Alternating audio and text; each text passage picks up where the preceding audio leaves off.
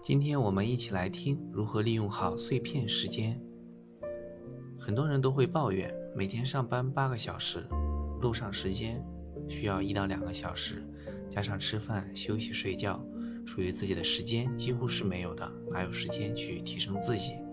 今天就给大家分享几个碎片化的时间，来提升自己的小窍门儿。我们刷牙、洗脸、化妆的时间可以利用起来。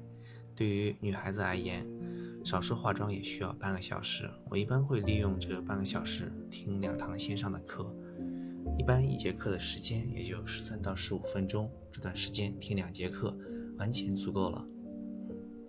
吃饭的时候依旧可以利用起我们的碎片时间。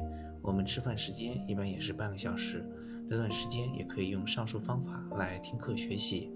当然，这个方法还适用于上下班路途。如果是公交、地铁上班，完全可以用一副耳机来解决。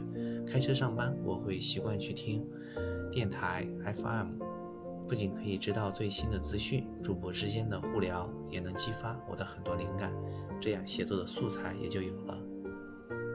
那晚上睡觉之前呢，很多人都习惯去刷手机，甚至会刷的停不下来。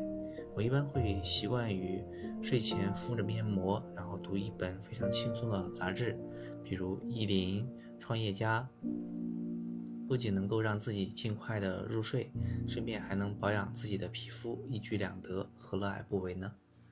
时间都是挤出来的，整块的时间适合做更多有意义的事情，比如认真的工作、专心的学习。但是碎片时间利用起来，同样是一笔可观的财富。